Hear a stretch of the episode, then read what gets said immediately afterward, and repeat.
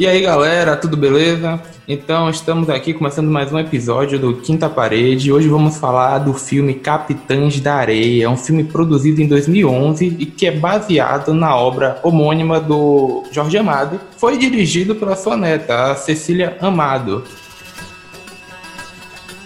É, estamos aqui com os nossos colegas do Quinta Parede. Eu sou o John. Fala aí, galera. Então, quem fala aqui é Enzo, né? E vamos falar um pouco, só para do filme. Capitão da Era, da, Capitão da Areia, né? Conta a história dos pivetes da Cidade Baixa, abatedores de carteira, lá do Pelourinho também. E é um filme que envolve romance, perigo, facadas, né? Desenhos. Sexo. E, sexo, religião também, né? É um filme que traz toda a, cultura baiana resumida, né, mais ou menos, da Salvador, pelo menos, da cidade baixa, né? É, o que eu acho legal é, desse filme, né, tipo, iniciando, é justamente porque é uma produção que mostra bastante, né, da, da, da nossa cidade e tudo mais. E não tem muitos filmes que fazem isso, eu acho que ele faz com uma com uma, uma identidade bem, bem própria, né? E até por ser uma, uma adaptação do, de um livro de Jorge Amado, né? Que é tão grande nessa área e tal. É, a princípio, o filme ele, ele traz né, o, a molecada lá, que são os, os, capitães né, da areia, como são conhecidos popularmente. E é interessante você já falar isso, porque eu vejo isso como ponto bom, mas em contraponto, eu também vejo algo ruim, que é a minha principal crítica em relação ao filme, que está nesse mesmo contexto aí de representação da Bahia e etc. Mas aí eu vou deixar a crítica um pouco mais para frente. E aí, tipo, tem os Capitães da Areia, que é o grupo lá dos meninos saqueadores, né? Como o Enzo falou, que Segundo eles, eles abatem carteira, então a carteira vai ser morta, né? Porque o certo seria bater carteira e não abater. Mas ok. Mas, porra. Telecoso 2000. Abater a carteira. Então, Cara, fica até triste agora. Mas aí, aí a gente tem. É, são várias, né? Mas o filme ele gira em torno de alguns poucos, né? Dentre eles, o principal líder deles, que é o Pedro Bala.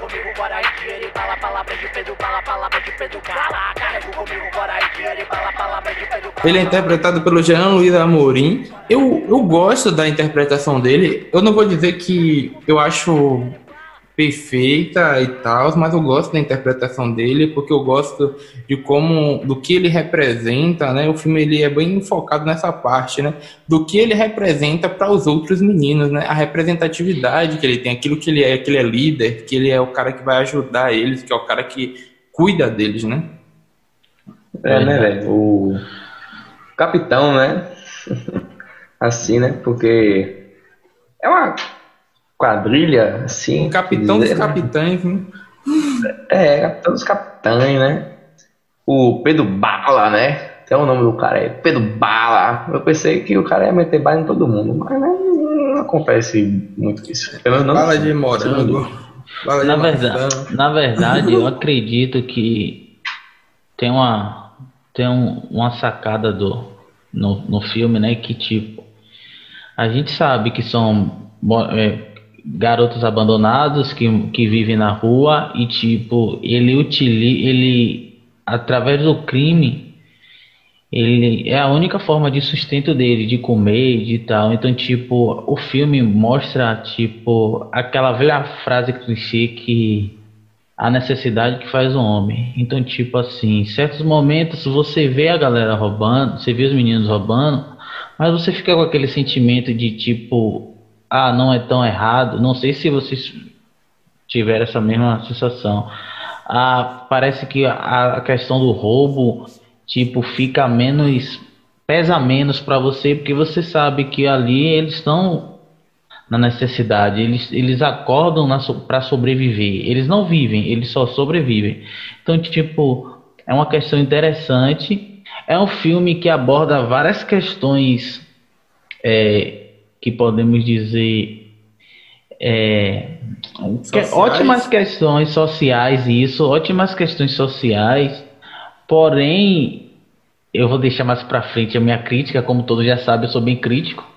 E tipo, acho que esse é um, é um dos filmes que tipo retrata a nossa realidade baiana muito bem e tipo é, é um dos poucos. Porém, eles têm algumas questões que deixam o filme não tão grandioso, mas é um ótimo filme. O lance é exatamente, cara. É, eles tocam bastante nesse lance do, do, do, roubar, né? E tudo mais. Tem até uma, uma, é, várias reflexões sobre isso, né? De tipo já falando de outro personagem também muito importante que ele conduz junto com o Pedro, que é o professor, né? Que ele é o único garoto ali que sabe ler e, e escrever e desenha também, né? E uh, ele é questionado porque ele não aceita a oportunidade que foi dada para ele, porque ele não vai tentar estudar, né, para ser alguém melhor. E ele retruca dizendo que não dá para sair dessa vida, que todos são bandidos, que essa é a vida dele, sabe? Então, tipo, é uma parada pesada, mas é uma realidade, sabe? É a realidade de muitas pessoas.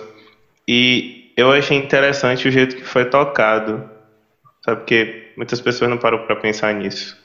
Para você que achou que o professor é... é de La Casa de Papel e espanhol, por engano, o professor é baiano, roubava carteira lá em Pelourinho, Cidade Baixa. Cresceu né? e virou professor lá da casa. É. Cresceu, ficou branco, foi para Espanha, foi roubar o, a Casa da Moeda. Acontece, né? Ele, ele renegou os estudos. O ladrão uma vez, o ladrão para sempre. Senhor D, eu tenho, eu tenho uma, uma pergunta. Queria saber sua opinião. É, hum. você, é, você concorda quando eu falo que esse filme traz uma perspectiva inversa, que a gente está acostumado a ver a sociedade como tipo vítimas dos crimes. E a, o filme traz a perspectiva dos, vamos se dizer, entre aspas, dos criminosos. Você concorda quando eu falo isso ou você acha que é, tá, é, é meio pesado afirmar isso? Não, eu concordo, cara. Eu concordo porque porque o mundo é feito de perspectivas, né? É muito fácil você julgar uma coisa da sua perspectiva e da sua vivência de mundo, mas quando você se coloca na realidade de outra pessoa, de outras pessoas que são órfãos, que perderam tudo, que tem que dar um jeito de sobreviver e fazer alguma coisa quanto a isso, é muito interessante essa, essa abordagem, né? E eu concordo totalmente, cara. É, é, realmente isso. E como você falou no seu argumento, você, você sente uma empatia, né? Você sente que de alguma forma aquilo é certo. Tipo, aquele ditado, né? Os fins justificam os meios às vezes.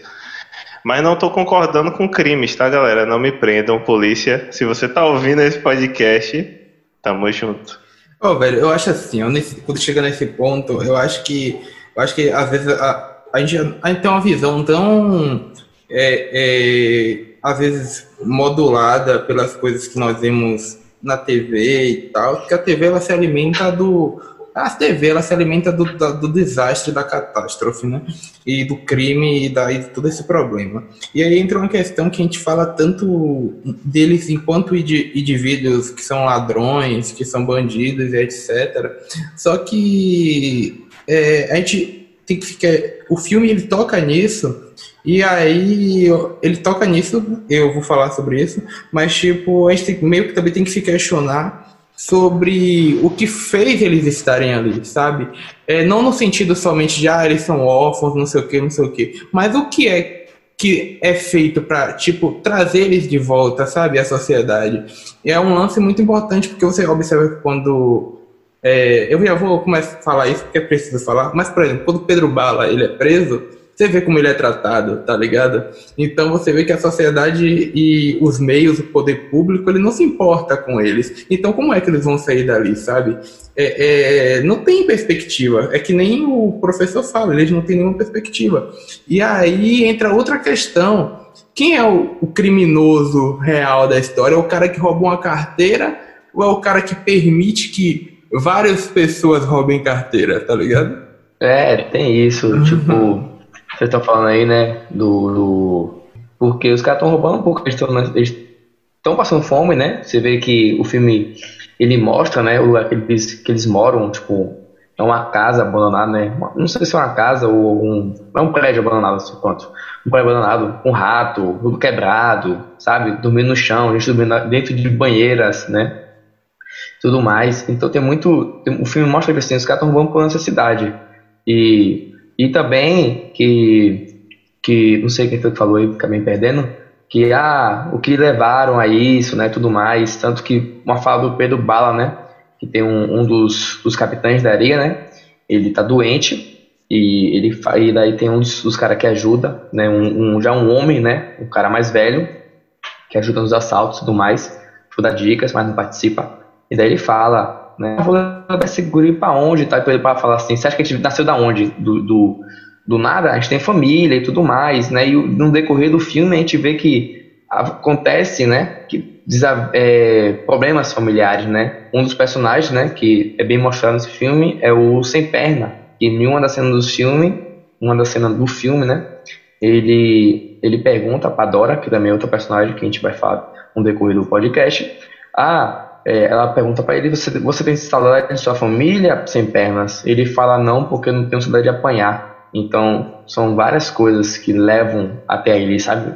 Questão de família, questão da necessidade, outras paradas também, né? Pode ter acontecido.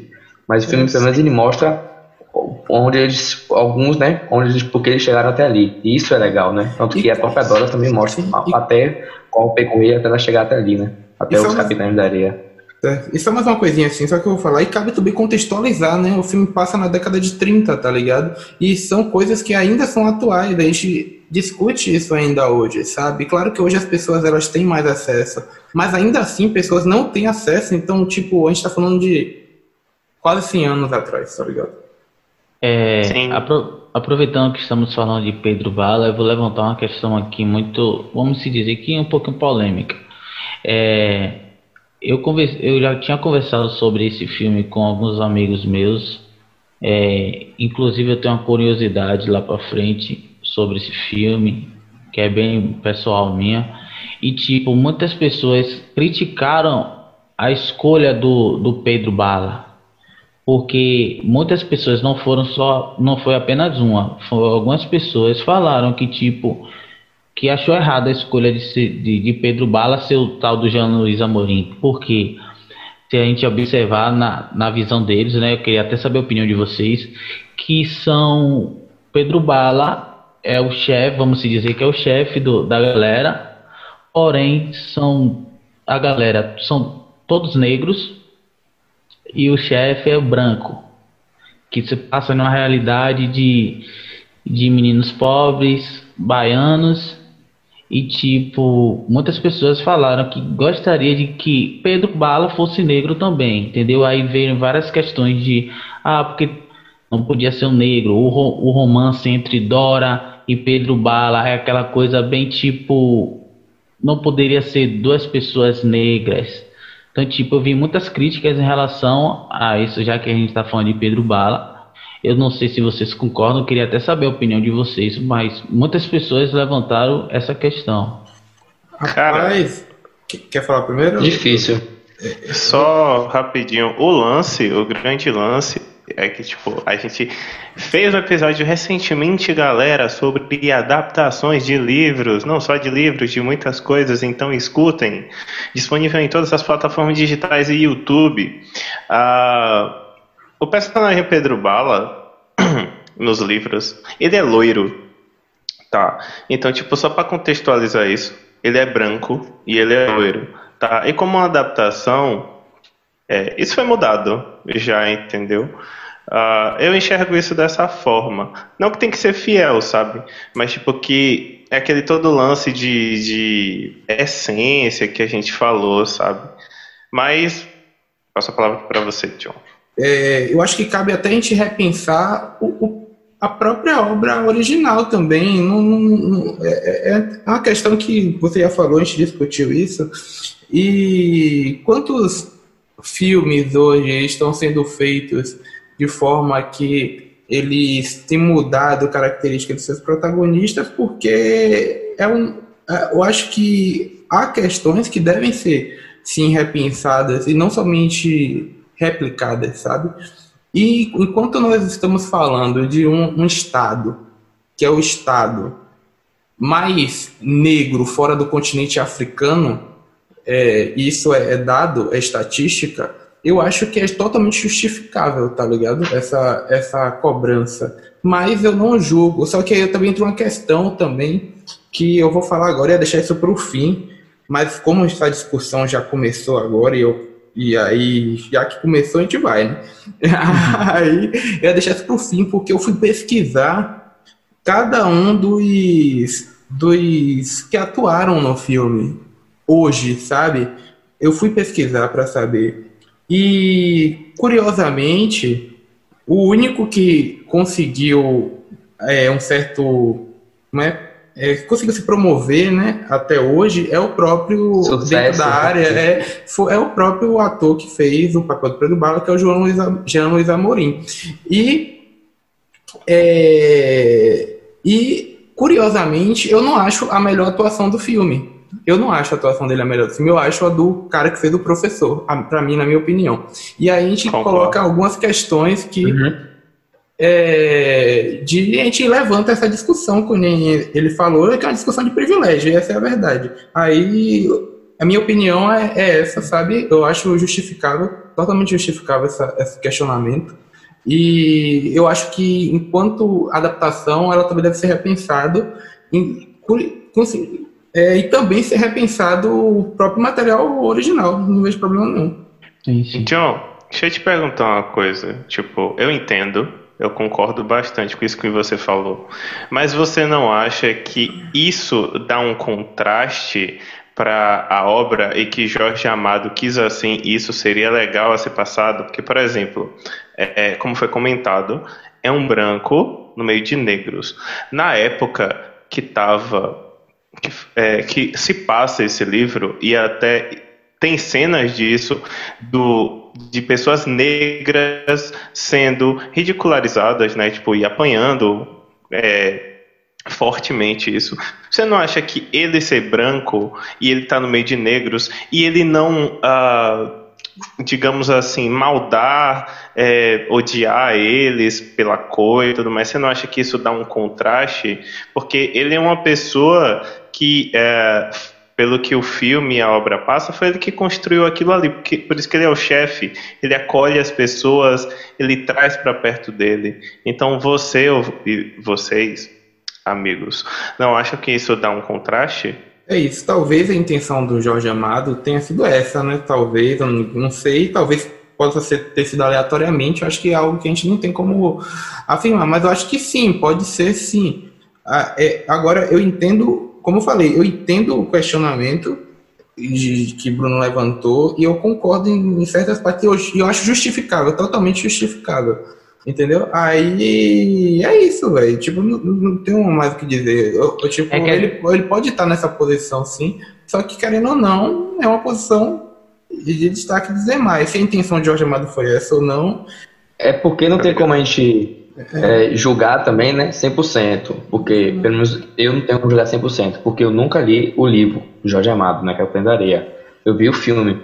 Então, eu não sei se no livro é, é tão representado, né? Porque, por exemplo, no filme, por exemplo, ele que é o fodão, tá ligado? Tipo assim, claro que tem ali gato, tem um professor também que tem um destaque, tem os sem pernas, né? Mas o que realmente é mais focado é Pedro Bala, a gangue de Pedro Bala, né? É os Capitães da Areia, o seu romance e pronto. No livro eu não sei se é assim, né? Se Pedro Bala é tão focado, ou se Jorge Amado, Jorge Amado, Jorge Amado intercala, né? Porque ele pode intercalar, ele pode assim, não, beleza, tem Pedro Bala, pronto, vamos falar sobre Pedro Bala, mas vamos falar sobre, também sobre o gato, vamos falar sobre o professor, vamos falar sobre a Dora, vamos falar sobre os sem pernas, entendeu? Ou se, né, a, a neta dele, né? Porque eu fiquei meio dúvida se era neto ou tia, porque um, é, o, se era neto ou A tia do Jorge É, é Sopinha, perdão. Porque um lugar eu vi que era Sopinha, outro lugar eu vi que era Sopinha. É, é, é neta, pô, é neta. É filha amada. Ah, então, é, então não sei se ela, né, porque ela dirigiu o filme, se ela, assim, quis só focar no Pedro Bala, entendeu? Não, É, não foi totalmente autêntica a obra. né? Tem isso, porque eu, como eu tô dizendo, eu não posso julgar 100% porque eu não li a obra. Quando, se eu tivesse lido, eu podia falar assim, não, foi assim, assim, assim no livro e assim, assim, assim no filme, tá certo ou errado, entendeu? É o olhar dela, né? O olhar dela sobre É a obra. porque, ao, ao meu ver, é bem delicado você produzir uma obra é, com a cultura negra como o assunto da sua obra. Você tem que tomar muito cuidado com certas situações. Então, tipo, é, ah, o filme apresenta cenas que você pode passar despercebido ou você pode ir linkando essas questões. Ah, Pedro Bala é um branco, é um, branco, é um chefe do bando. E dentro do, do bando, entre aspas, da, da- vamos, bando. fa- vamos falar da galera, do bonde. Como a gente fala aqui do bando. bonde, do bonde.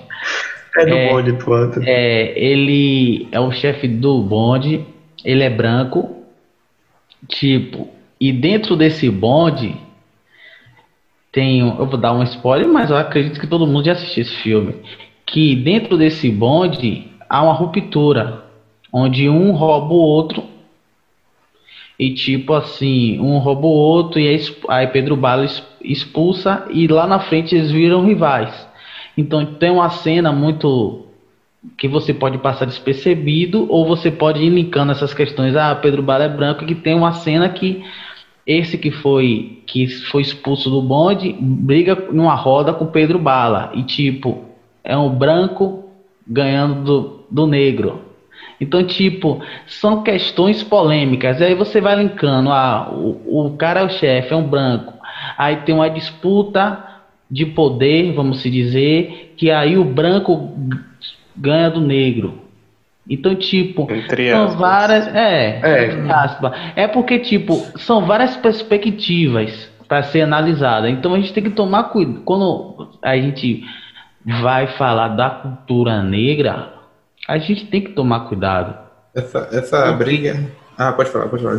Se Porque você pode ter uma perspectiva totalmente inocente, por exemplo, o, a- o ator, a, dire, a, a diretora pode ter uma perspectiva totalmente inocente, mas eu acredito que, tipo assim, ela pode ter essa visão, mas a inocência dela de tam, possa ser, tô deduzindo, de ela não ter pensado nessas questões, ela sempre vai ser levantada, entendeu? Então, tipo, eu acho que todos, todos esses pontos de ah, poderia ser um negro é válido. Ah, mas ela pode ter focado em tipo um branco que abraçou os negros e estão lutando por eles. É outra questão também que pode ser analisada. Então, Sim. tipo, Uhum. é, são, são discussões para dias, anos e meses. Então, tipo, acredito que é aceitável. É, Vamos dizer. Sim. É o que. Só rapidinho, é rápido, né? Fala, aí você fala, João. É, foi o que Douglas falou, né? A gente tem que ver o ano que o filme se passa, né? Também o livro, né? Que é os anos 30. Então, a gente não pode só levar. Tipo, eu entendo o questionamento, Bruno, eu entendo. Tipo assim, eu também fiquei com isso na cabeça. Porque o branco tá no poder, tá? Mas também tem que pensar que assim, que a- na década deles, tanto que é, é destaque, é uma coisa que se destaca no filme. Os brancos estão sempre bem vestidos e os negros, você vê que é, é é pintado, né? Os pescadores, né? Aqui, por exemplo, que é um cara de chapéu de palha, sem camisa, com um- uma calça cortada até a canela, né? E normalmente o filme são sempre assim, os negros estão sempre sem camisa, é, mal arrumados, né? Tipo, largados, assim por dizer, né? Tipo, um gato que se arruma bem, mas só ele. Na cena, estou dizendo assim, na cena de figurantes na rua. Os brancos estão sempre, sempre, sempre, sempre, sempre, sempre bem vestidos. E Pedro Bala, né, ele é branco, ele tá ali. Então, por que ele não tá bem vestido? Por que ele não tá na, na alta sociedade? O filme não mostra isso, da, por, da onde ele veio, se ele foi abandonado, se ele foi pra rua, por que ele escolheu aquela vida, né? Ele tá é, abraçando as outras pessoas que estavam na rua, né? O professor, o sem pernas, todo mundo ali que já é negro, né? Que já tem um forte preconceito na época e hoje continua ai- ainda isso. A gente que é baiana sabe como é a cidade baixa, como é o Pelourinho ali, por exemplo, a gente vê vários meninos de rua. Então tem isso, né? É o, o, o- o- do cara que podia estar na vida boa, porque a sociedade meio que bota o branco como na vida boa, né? Como sempre ele tem que ser o melhor e o negro abaixo. E não tá acontecendo isso. Tá ali na mesma escala. Tá, tem o um poder? Tem, né? O Pedro Barra que manda. Mas também tem essa, esse, esse negócio pra se, se refletir. Tá ligado? É. Diante desse Cara, assunto, eu vou só colocar duas questões. Eu tenho que, só uma assim, pergunta depois. Porque o filme. É, são duas questões assim que eu acho que elas vão. Na verdade, acho que elas não vão ajudar em nada e só vão deixar mais a discussão aberta. Mas é porque assim. É, o filme até fala que o, o Pedro, o pai de Pedro Bala era comunista, né?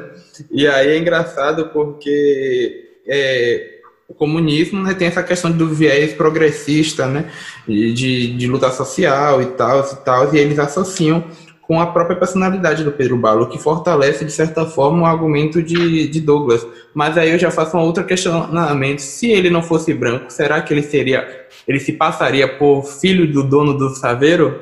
Não. é, entendeu?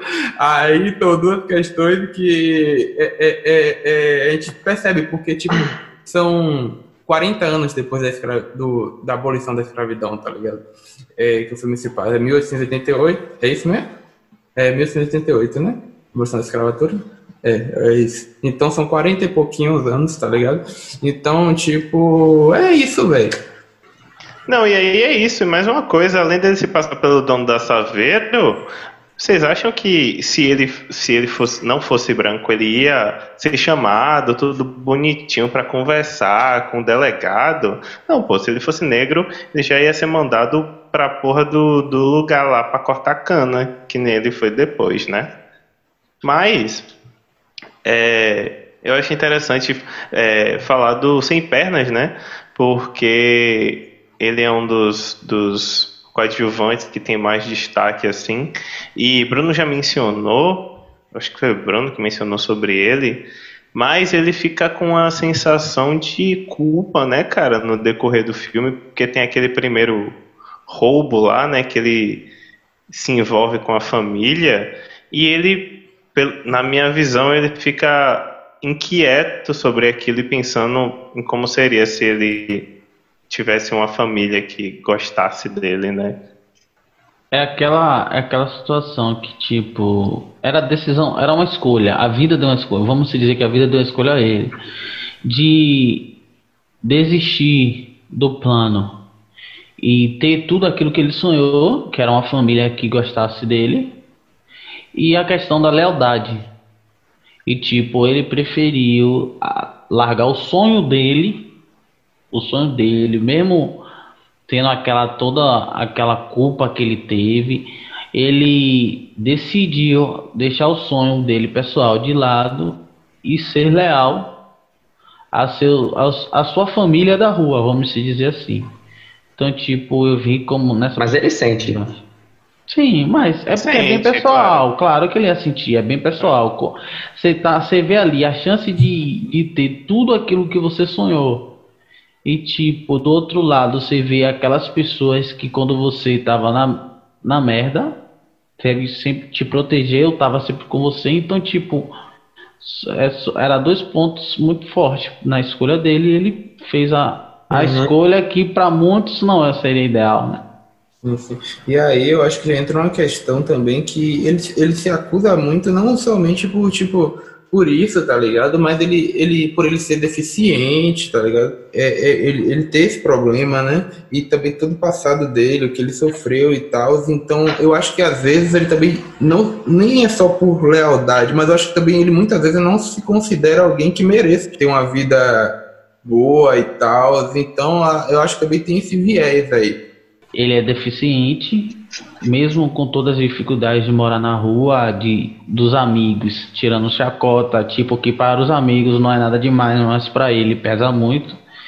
E tipo, tem um do, no meio do, do, da, do filme, ele vira a chave, aí ele começa a ter noção que é, eu já tenho esse problema, então não vai adiantar me lamentar. E aí tipo, ele usa tipo a deficiência dele para ajudar no, em alguns planos, como o furto que tem de um, de um cara lá. Ele, no desfecho do filme, que o professor vai dizendo o que cada um vai ser, né?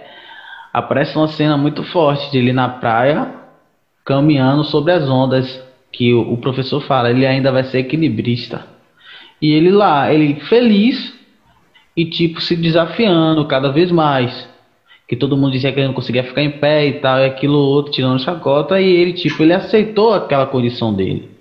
E acho que a vida para ele se tornou bem mais tranquila, entre aspas, com a aceitação que ele, ah, eu tenho essa deficiência, não vai adiantar eu ficar me lamentando e vida que segue.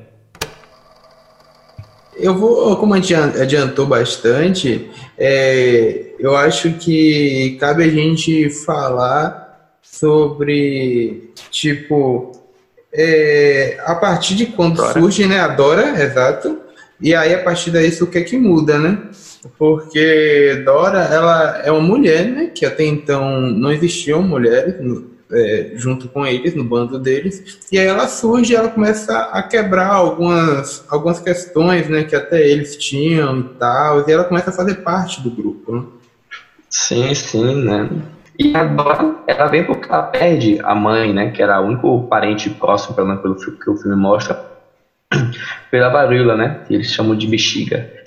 E ela vai pra rua e tudo mais, daí o, o professor, né, que esse menino devia estar não sei mais ainda, porque a atuação dele foi boa, entendeu? comparado aos outros.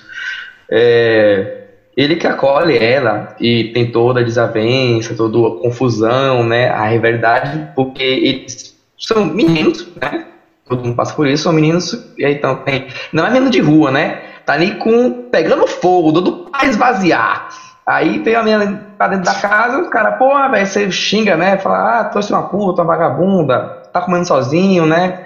E, pô, é uma criança, tá ligado? A menina, né? Nem uma mulher, mulher, é uma criança. Mas tem isso, né? E daí começa todo aquele fuso, é, é, é a desordem na casa, do caso da mulher. no filme, viu, galera? Pensando que mulher dá desordem na casa, é no filme que mostra. tem que se justificar, né, mano?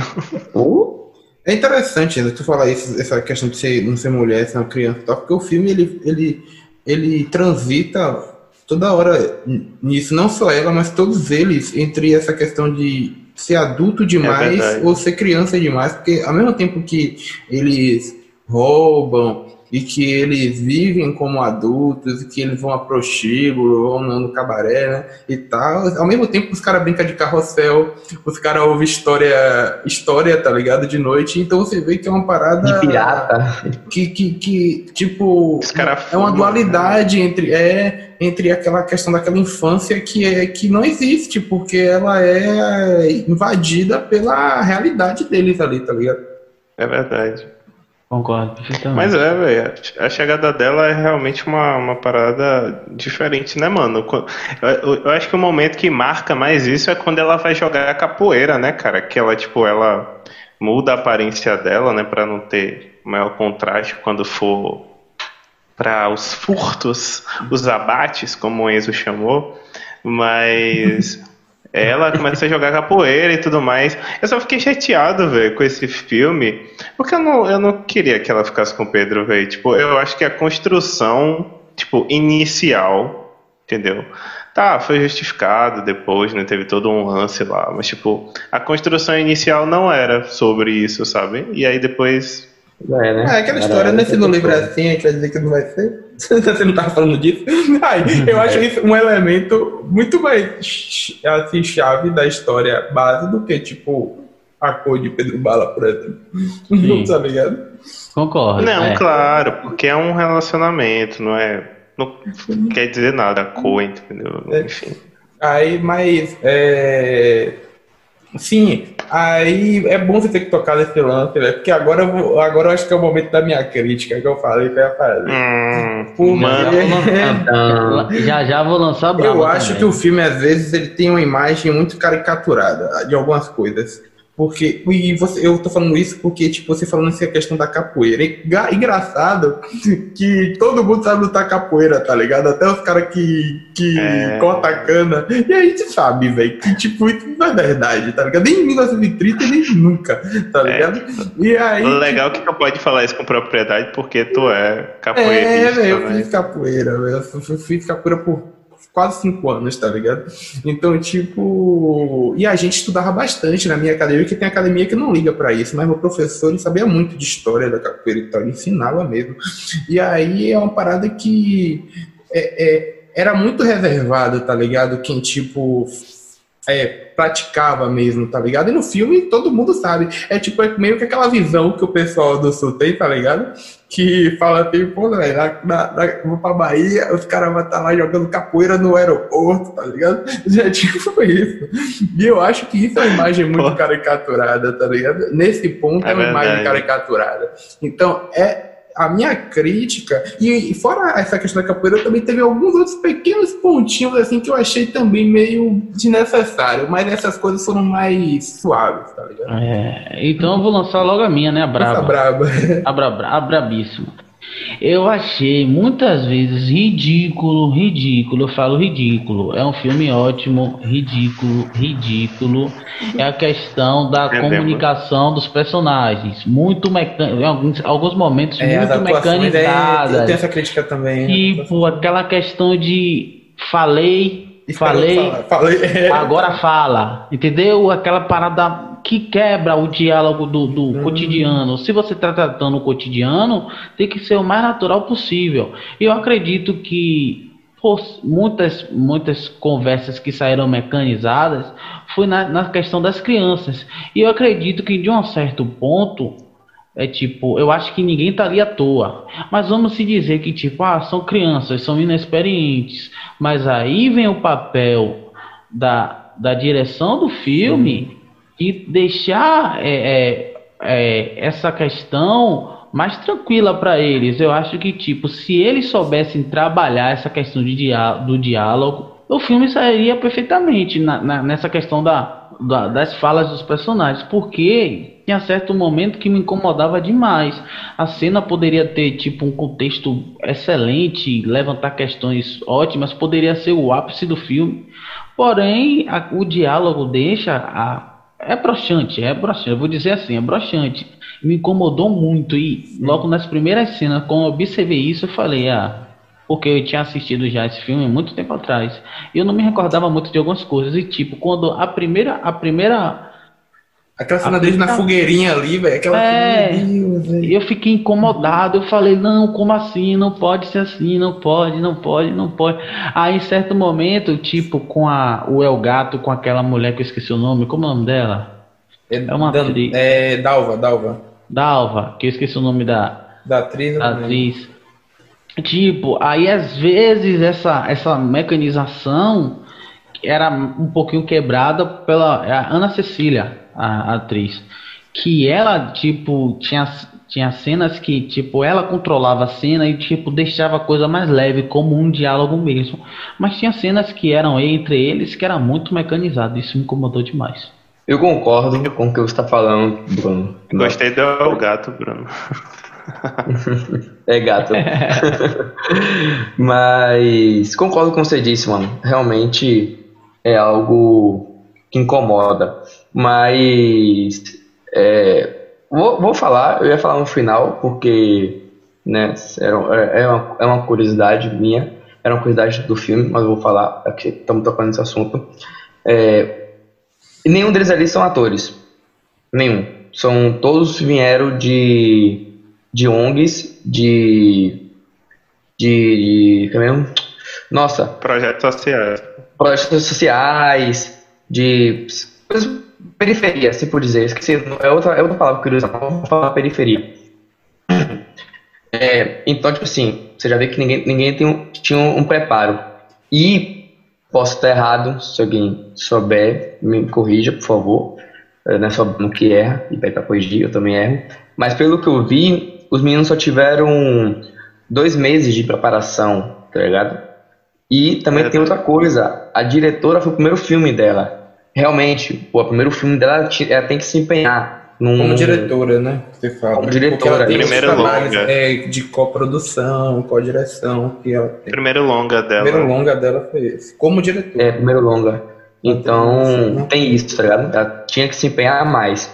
Reconheço, porque realmente é chato, é uma coisa, parece trabalho do colégio, sabe? Não, peraí. É, Pedro Alves Cabral descobriu o Brasil. Peraí. E, mano, vamos, vamos, ser sinceros. Não, tá, não é tanto, não acho tanto mas, assim, não, velho. mas tem alguns momentos, meu amigo, que Tipo, na, eu não vou dizer que é legal a apresentação, porque nas apresentações eu era ho- horrível. Então acho que, tipo, ninguém chegava a esse nível das minhas apresentações. Horrível. Então, tipo. Mas é, uma, é porque, vamos analisar, mesmo eles não tendo experiência, a gente acha que, tipo, a forma que, independente de ser a primeira primeiro longa dela, ela tem todo um, um staff por trás. Então, tipo, da mesma forma que eles falaram daquela maneira, eu acredito que foi a orientação das pessoas que estavam ali. Porque aquelas falas foram foram é, foram apresentadas às crianças.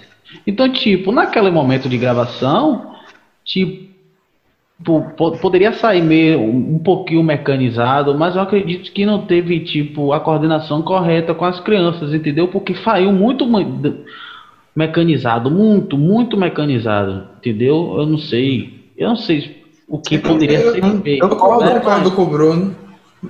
Eu concordo com o Bruno. É tipo, é um trabalho, é a mesma coisa. A Globo, que é a Globo, é, é famosa pelas suas novelas, porém, se você analisar algumas novelas da Globo, tem erros gro- grotescos de continuidade. Então, tipo, independente da atriz do- ser experiente ou não, a gente tem que analisar o projeto em todo. Então, tipo, acredito Verdade. que assim, se o ator te fizesse um erro grotesco, a criança tivesse um erro grotesco assim, tudo bem, a gente poderia falar, é falta de experiência, mas a questão da fala, da comunicação, eu acredito que, tipo, porque todas, todas aqueles meninos que, mesmo não, tendo experiência de atores, são meninos ali safos, velho. São safos. Você já vê já pela, pela, pelo comportamento, são safos. Então, tipo, pra é você. porque pela atuação deles, eles são bons, né? Tirando a fala, mas a interpretação deles são boas. Acredito que não foi nem pela falta de experiência dele, foi pela.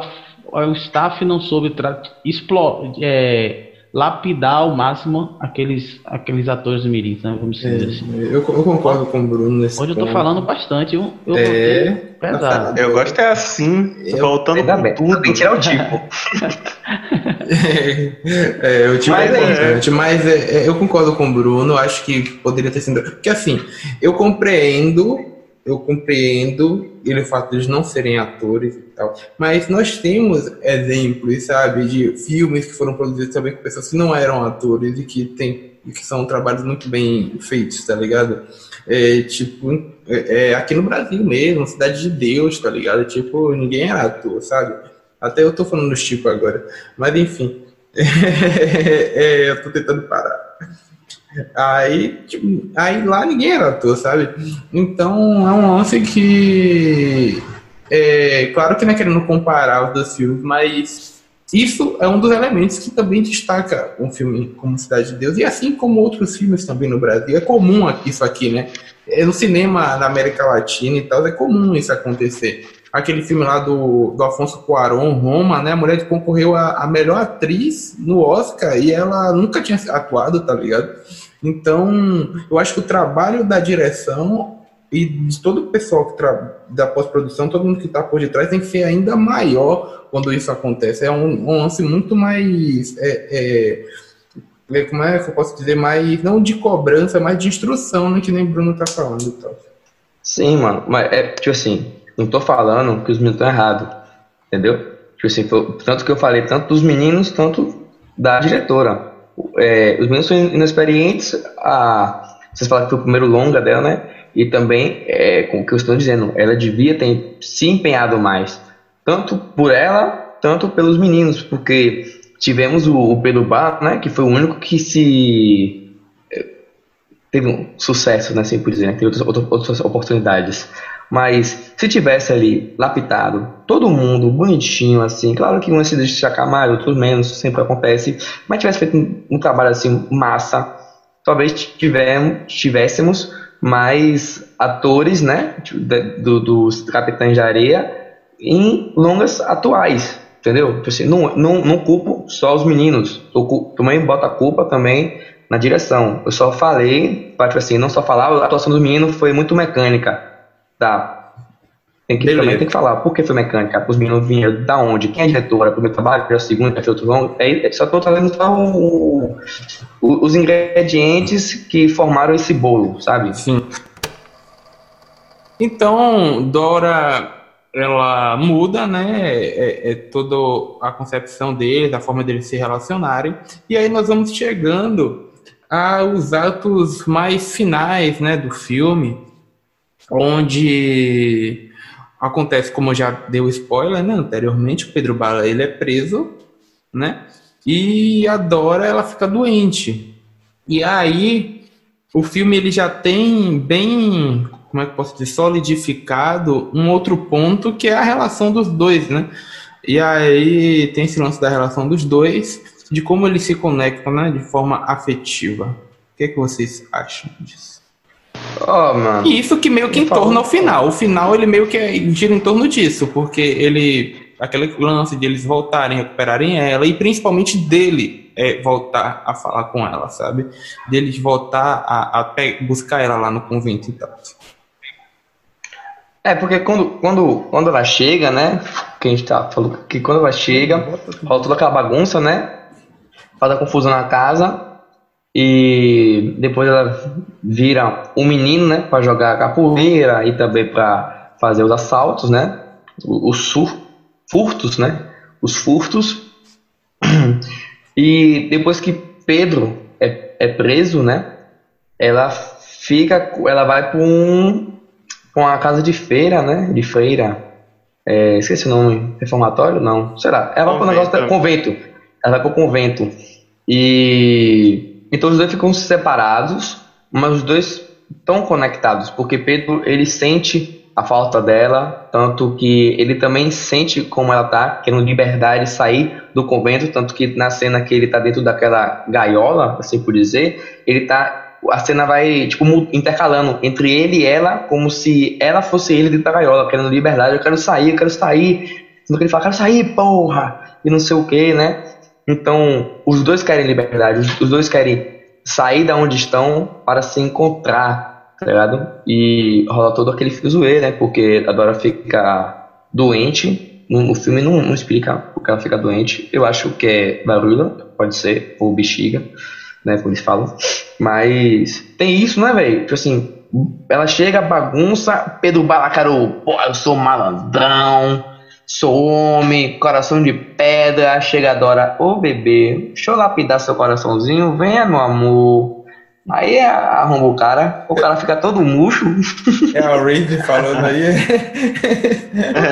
é verdade, é a Raze, porra. É interessante, né, mano? Porque, tipo, essa daí foi só para os amantes de Valorant. Mas é até interessante, tipo, você falar isso porque a gente mencionou um tempo atrás, né, que a, a Dora, ela, ela é uma criança e tudo mais. Pedro já tem por volta dos seus 15 anos. E ele se nega a, tipo, fazer qualquer coisa com ela, né, e tudo mais. Ela fala, não, quando você crescer e tudo mais. E aí tem um outro momento é, que ele tá pensando, né, que é já nos, nos momentos finais, que ela morre, né, que ela estava doente que ele pergunta para ela o que é que você quer ser quando crescer. E aí ele fala, eu quero ser mulher de Pedro Bala. Hum. E aí é bem, é bem interessante esse, esse contraponto, assim, sabe? E tudo mais. E isso vai se encaminhando, né, com falas de outros personagens que eles sentem a perda e tudo mais professor fala no final, na verdade o professor não, o irmão dela fala tipo, ah, agora que ela morreu ela não pode ser mais nada, né? E aí tem todo um outro diálogo bonito sobre isso também, cara. É, cara, as, alguns momentos desse filme, umas passagens assim bem particulares são muito boas mesmo, sabe? São, Algumas são. reflexões assim. É, eu vou levantar outro ponto polêmico que pode render Lá, vem ele. Aqui, mas espero que não renda tanto. Ou não, eu espero que renda, ah, mas vai temos cair um de tempo, novo, né? Temos um tempo. É que tipo a questão religiosa, onde o filme traz uma coisa bem forte. que a gente vê na perspectiva que muitos têm o preconceito com a religião do candomblé, a falta de respeito com o candomblé. E o filme traz duas questões, duas cenas que mostram duas coisas bem diferentes. Um exemplo, é, Pedro Bala é do candomblé e tem o padre, o, o, os que os meninos chamam de padre, que eu esqueci o nome dele. Quem alguém puder lembrar aí, que chama de, pa, que chama de padre. e ele é católico. Tipo. É, é, é, é, o nome dele é padre, é padre mesmo, né? O menino. E tipo. Ah, sim. É o menino, não falam padre em si, é o que é conhecido pelo, pela galera como padre. Que no, no final o professor fala até que ele vai ser o, o primeiro Papa Negro. É. Que ele tá num momento. Papa pobre, pô. Tá ele no momento. É, é, ele tá num momento de oração e passa o Boa Vida e olha para Santa e dá dedo para Santa. Uma demonstração de falta de respeito com, com o católico. Eles inverteram. Não foi tipo o católico tendo preconceito com o candomblé. Que a gente, a gente vê muito essa questão da, de, das pessoas terem preconceito com o candomblé. E teve essa inversão de, de fatores. E tem. É pirulito, pô. É, e o filme mostra outra coisa também, que tipo, o Pedro Bala, que é do candomblé, é sempre, sempre respeitando o padre, sempre respeitando, apoiando ele, que é o menino, né? E tipo, ouvindo ó, orientações que é do padre em si, o padre mesmo, ouvindo a orientação que o padre estava sempre ali e tem aquela questão que a maioria do grupo é do candomblé e tem um padre no meio deles, independente de religião ou não, sempre ajudando, orientando, trazendo comida, tirando dinheiro da, das doações para comprar comida para eles. Então tem tipo essa questão da inversão do, do, da falta de respeito, do preconceito e tipo a, a questão também tipo de somos independente de religião, somos todos iguais. Eu achei interessante essa questão também. É. Eu, eu, eu gostei muito dessa parte religiosa porque ela meio que mostra como é. Eu achei bem. Essa parte, por exemplo, é uma que eu gostei, que eu achei meio que fiel, porque ela mostra essa distância do sincretismo, né? Como aqui na Bahia a gente tem essa, esse lance tudo muito misturado, assim, é, principalmente em relação ao católico e o, e o, e o, e o, o coisa assim, misturado que eu falo não no sentido de, de, É misturado também, porque tem o sincretismo, mas já é outra questão. Mas eu falo de conviver, né? Porque aqui tem tudo, né? Em termos de religião. E aí entra um lance que é muito característico do, do Jorge Amado, que é também falar sobre isso. O primeiro livro que eu li do Jorge é O Tenda dos Milagres. E que é um livro totalmente, o nome mesmo já, já fala, né? E é um livro totalmente voltado à sua narrativa há, religiões de matriz africana, né? Então, na verdade, há a religião em si, que é o candomblé. E o Jorge Amado em si ele já tem essa essência, e é algo importante que eu vi isso se repetir no filme. Então, eu acho que é um ponto que já é característico e que já se repete no, no filme, sabe? E, e, e, assim, eu não achei tanto a, a, aquela cena do dedo, não, eu não achei que ela quis mostrar, não vi como o Bruno viu, que ela quis mostrar, tipo, essa inversão, mas eu achei que é mais algo do personagem, porque, se eu não me engano, porque assim, na minha cabeça não tinha sido o vida, o Boa Vida, né? Na minha cabeça tinha sido sem perna que tinha dado o dedo. É... Foi sem perna. Foi pô. sem perna. É, na verdade foi sem perna, desculpa. É, e porque o sem perna ele já trazia aquela coisa de revolta, né, dele mesmo interno e tal. Então, e ele repete isso várias vezes, ah, negócio de Deus, negócio de santo, não sei o que, ele fala isso, porque ele tem aquela é. revolta dentro dele por causa da situação dele. Então vejo aquela, aquilo ali como algo do personagem e não tipo essa inversão. Eu acho que na verdade o filme, eu acho que o filme ele tenta botar os dois lados de maneira interessante e, claro, que destacando mais o candomblé. É, pô, tanto quando o, tem esse lance da Nossa Senhora, né, que ele dá dedo, e o lance quando o Ogum, né, é roubado, que não entendo muito disso, é roubado e ele fala que desde quando o santo é roubado, desde quando você precisa, sabe, para poder cultuar alguma coisa assim e tudo mais, sabe, ele fica, não, porra nenhuma. E aí é justamente o contraste, cara. Mas eu acho isso bem interessante, eu acho que foi bem fiel, além do ponto da capoeira, tirando todo mundo saber capoeira no filme. Só falta os brancos, sabe? Para Naori, enfim. Open Mas... vai de capoeira. É, policial, tipo, policial. é muito forçado. Pô, aquela cena ali do, da, da, Eu já tava achando forçado, mas aquela cena do. Como é? Da cana, aquela ali é a mais forçada de todas.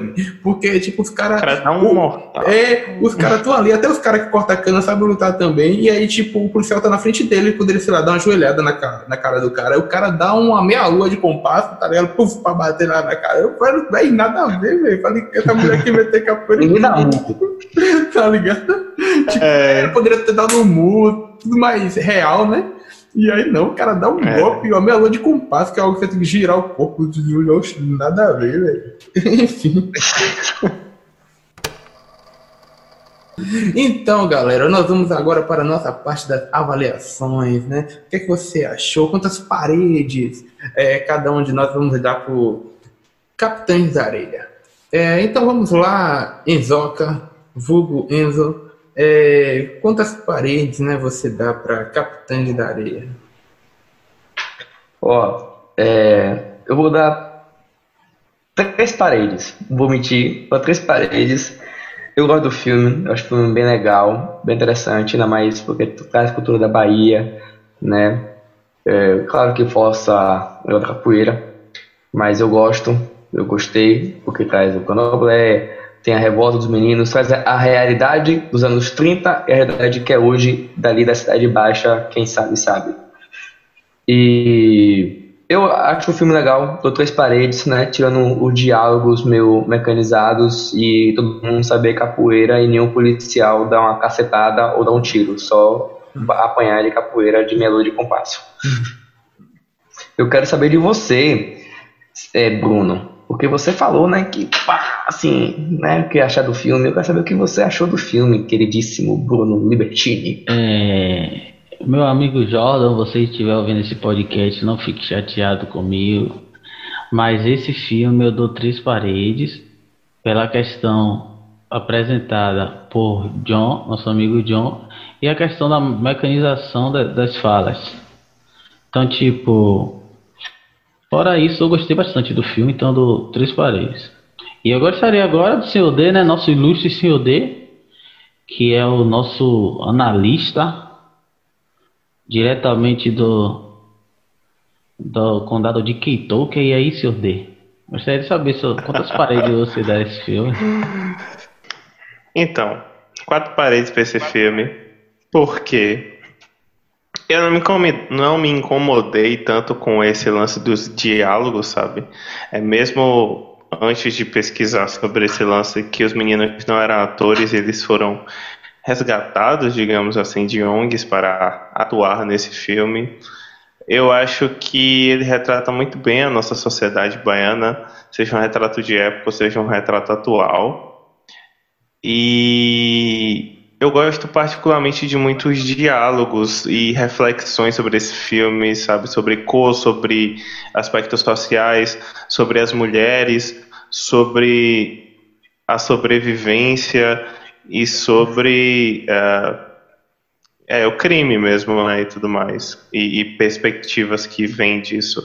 Então, eu acho que esses pontos foram bem assertivos para eu dar quatro paredes. Mas e você? Não, acabou, né? Eu vou falar Não, tem, tem John. Ah, tá. Mas e você, meu querido amigo John? Quantas paredes você dá para Capitões da Areia? Capitões, capitães? Então, é, é, o seguinte, eu, eu dou três paredes e meia, certo? É um, eu acho que o resumo da minha, da minha nota é o seguinte: é um, é um grande material, é um grande filme com uma grande discussão. Um grande filme não, é uma grande discussão, são grandes temas para uma direção ruim. Eu acho que no fim das contas é isso. Porque, é, como a gente já falou, das atuações, que para mim é uma questão da direção mesmo. É, tem o, o, esses outros pontos, eu falei da capoeira, mas tem outros pontinhos também que eu achei que meio que foi forçada, sabe? E eu me incomodo isso, quando, principalmente quando surge de alguém que tem essa conexão com, o, Jorge Amado, sabe? Porque às vezes, pô, o cara lá do, do sul, o cara lá do sudeste produzir isso, eu acho que é, é, justificável porque eles são cabeção eles não sabem de nada mesmo, tá ligado? Mas, tipo, alguém daqui, ou então alguém oriundo de alguém que era daqui, eu, eu, isso me incomoda bastante. É, essa imagem caricaturada e tal. Então, é, em resumo, é isso. Minha nota é três paredes e meia. E agora, nós vamos para as curiosidades, né? Então, quem tem curiosidade, dê ideia aí, na quebrada. Eu tenho uma que é sobre o Boa Vida, né? O Boa Vida é meu, meu, meu brother, vamos se dizer assim, quem faz o Boa Vida, que é o Jordan, que ele aqui, meu vizinho, né? Ele mora aqui no Ribeiro de Brotas. E tipo, Jordan, você deve, você não pode estar tá ligando o nome a que eu tô falando. Mas Jordan é aquele cara que foi com conversa com Bial, e ele hoje faz stand-up. E, tipo, é um dos vídeos mais postados. Que ele, ele fala uma frase, eu não vou lembrar especificamente, mas ele fala uma frase assim: Se vocês estão se incomodando com os negros de hoje, se prepare que tá vindo o bonde pesado. Então, tipo, ele participou da conversa com o Bial recentemente, tem alguns meses. É essa, essa curiosidade que eu tenho para trazer para vocês. Alô, Jordan, se você estiver ouvindo, tamo junto. Um abraço. Não fique chateado porque eu dei três paredes, mas é, né, a produção ficou, então a gente tem que fazer nosso trabalho aqui. Mas tamo junto, é isso aí. Alguém tem mais Tava gordinho, hein, Jordan? é, tava gordinho. cara, nunca ia saber que aquele cara é. Porra, que, que legal. Eu, eu, eu, tenho, eu tenho mais uma. Já falei algumas durante o podcast, mas eu tenho só mais uma. Essa aqui é pequenininha, rapidinho. É, o Sem Perna, né? Como eu disse, os meninos vieram de ONGs e de comunidades carentes. Mas o Sem Perna, ele realmente ele tem uma deficiência, né? Porque quando ele era bebê, ele sofreu um acidente e daí não tem totalmente sua mobilidade, né? Principalmente nas pernas. Então, não é só interpretação. Mas é isso, minha interpretação. Uhum. Oh, minha curiosidade. Beleza, eu também tenho curiosidade. E já pegando o embalo dessa curiosidade que você trouxe sobre os sem pernas, nós vemos no final do filme que ele é a única incógnita entre os, os capitães da areia, né? E é, é, no livro ele tem um destino trágico né? Ele, com o passar dos anos, ele se suicida pulando do, do elevador Lacerda, entendeu? Então isso é muito pesado, né? E marcante, dado, dado o que o personagem era e a resolução disso tudo. Que ele não aguentou, talvez, não ter seguido o sonho dele, que era ter uma família. Tá?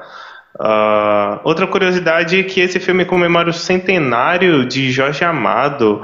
O, ele foi lançado em 2011 e em 2000, no ano de 2001 o Jorge Amado faria 100 anos e tudo mais.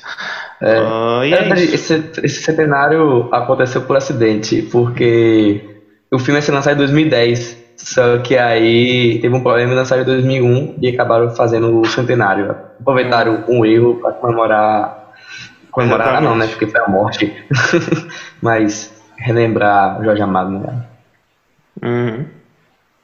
Mas é isso, né? Acho que podemos encerrar aqui o nosso é, episódio. Não, na verdade, ah, é, é? porque no meu caso, é, é porque eu, minha curiosidade, eu meio que já falei, porque ela não seria bem uma curiosidade.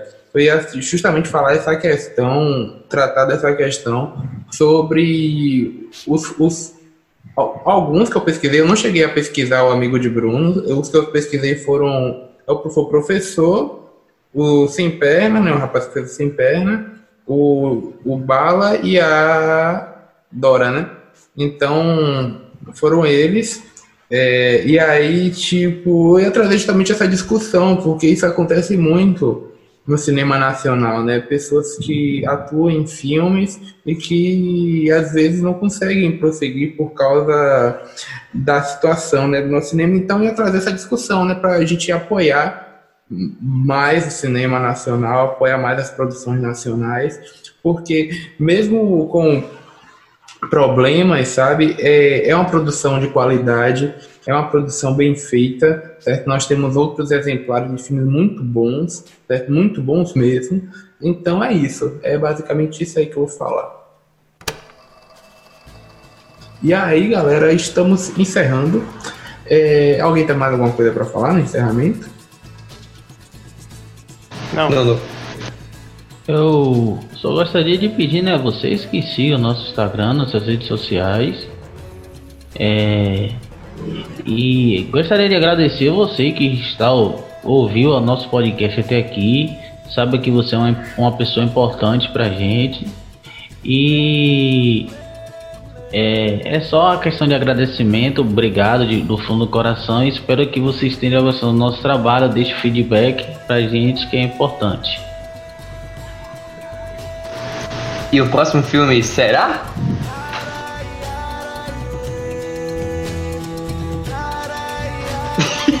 Beleza. Pokémon. Rapaz, mano. Du duas horas de podcast.